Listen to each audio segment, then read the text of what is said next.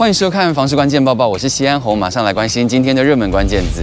今天的热门关键字：预售交屋。你最近还有在看预售屋吗？虽然我们知道新闻都有在报，现在房价真的很高，但是该过的日子还是要过，该买的房子还是要买。虽然现在面临了很多像是缺工缺料、通货膨胀、营建成本上升、房价难以下修，有这么多的利空因素，但是现在预售屋的市场好像还是蛮火热的。永庆房产集团根据预售屋实价登录的资料，针对近一年全台各县市行政区的预售屋交易量进行排排序。全台预售屋交易之冠是由桃园市龟山区以四千五百二十八件拿下，其次是桃园市中坜区三千八百五十件位居第二，台中市北屯区则是以三千七百七十七件位居第三，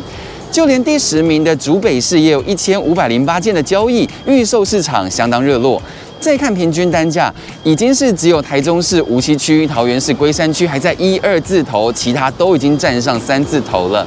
而且加上刚刚提到的市场状况，预期预售屋价格还是有持续上涨的空间。而且当预售屋禁止换约上路之后，对于投机炒作导向的投资客来说，会大幅增加购屋风险。所以其实长期来看，投机炒作的客群会慢慢退出预售的市场，到时候房价又要怎么变化，则是要再观察了。只是对于自住客来说，可以什么在观察吗？没有，我现在要住，我现在就要有一间房子可以入住。那你如果买了预售屋，会发生什么事呢？财经专家阮慕华就发现了，其实最近有很多的建商因为缺工缺料啊，营建成本上升等等的，他们的策略就是把交屋期拉长，用拖字诀。所以如果你现在去买预售屋，你觉得你的房子会几年内完工呢？阮慕华甚至预估原物料价格飙涨、工资上涨以及政府打炒房情况下，有建商啊或房产业者都大喊撑不下去，甚至预言说今年八九月会有一波建商倒闭潮吗？看到大环境的变化以及银行限缩、土建融、不动产贷款，甚至出现有建商为了避免违约，所以就像刚刚说的，把完工交屋期大幅拉长，还出现五到八年才会交屋的不合理而且又奇怪的现象。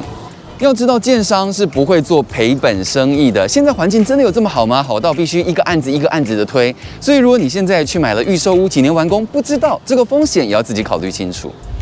今天的精选新闻来看到，升息对于民众买房子的意愿造成了什么样的影响呢？国泰金控发布四月国民经济信心调查结果，受到大环境的影响，还还有疫情，景气展望指数下降到负十六。房屋交易调查方面，买方意愿指数下降到负五十二点一，低于三月的负四十六，这是二零一九年五月以来三十五个月的新低，显示近期央行升息明显影响到民众买房意愿。卖房意愿指数上升到负二点三，这个部分呢，买卖方的认知是差距扩大了，大家现在想要卖房了，但是买房的意愿又更低了。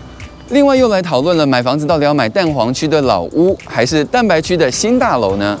就有网友最近看了一间台北市近三千万但屋龄四十年的大楼，对于天龙国来说，四十年的大楼是否值得购入，还是应该要用一样的预算去买新北市的新成屋呢？文章曝光之后引起网友的热议，不少人还是认为地点重要程度大过屋龄，但是有网友认为机能再怎么方便，四十年的老房子住起来舒适感还是有差。房产专家就提醒了，蛋黄区的老房子如果完全没有都更或是居住的机能价值，更容易在居住舒适度上面凸显出不足，提醒民众要慎选，避免后悔。又快到报税季了，提醒您，如果你是所谓的爱心房东，也就是公益出租人，就可以享有减税的优惠。银建署统计，今年已经有九万户可以减征了，显示越来越多房东跟房客共同响应国家住宅政策。依住宅法第十五条的规定，对于出租住宅给租金补贴户的公益出租人，可以享有每屋每个月的租金收入最高一万五千元的免税优惠，还能再扣除必要损耗费用至少百分之四十三。除此之外，还享有房屋税同自住住家用税率百分之一点二的税负优惠，相较于一般房东课征非自住用的税率是百分之二点四以上，至少节省一半的税金，非常可观。今天的买房卖房，我想问有网友买到了漏水屋，他是说他去年底买下了这户屋龄二十七年的房子，开始装修后才发现有漏水跟补土的痕迹。明明邻居都知道这个前屋主有在处理漏水，但是中介当初什么都没说，该怎么办？确实有网友有问，怎么会没检查就买了呢？破文网友就坦诚他是第一次买房，没有想到要拿手电筒仔细的照墙面来详细检查，直到交屋后细看才发现早就有问题。有网友就说，如果前屋主一直不愿意协助处理，可以瑕疵担保责任要求前屋主来处理，一样没有作为的话，就是提告了，因为这已经属于房屋瑕疵。你有因为房仲不诚实而蒙受了一些损失吗？你在买屋的地方有没有不好的经验呢？也欢迎你留言跟我们一起讨论哦。如果还想知道更多的房市资讯，也欢迎你点击底下资讯栏的链接。感谢您的收看，我们再会。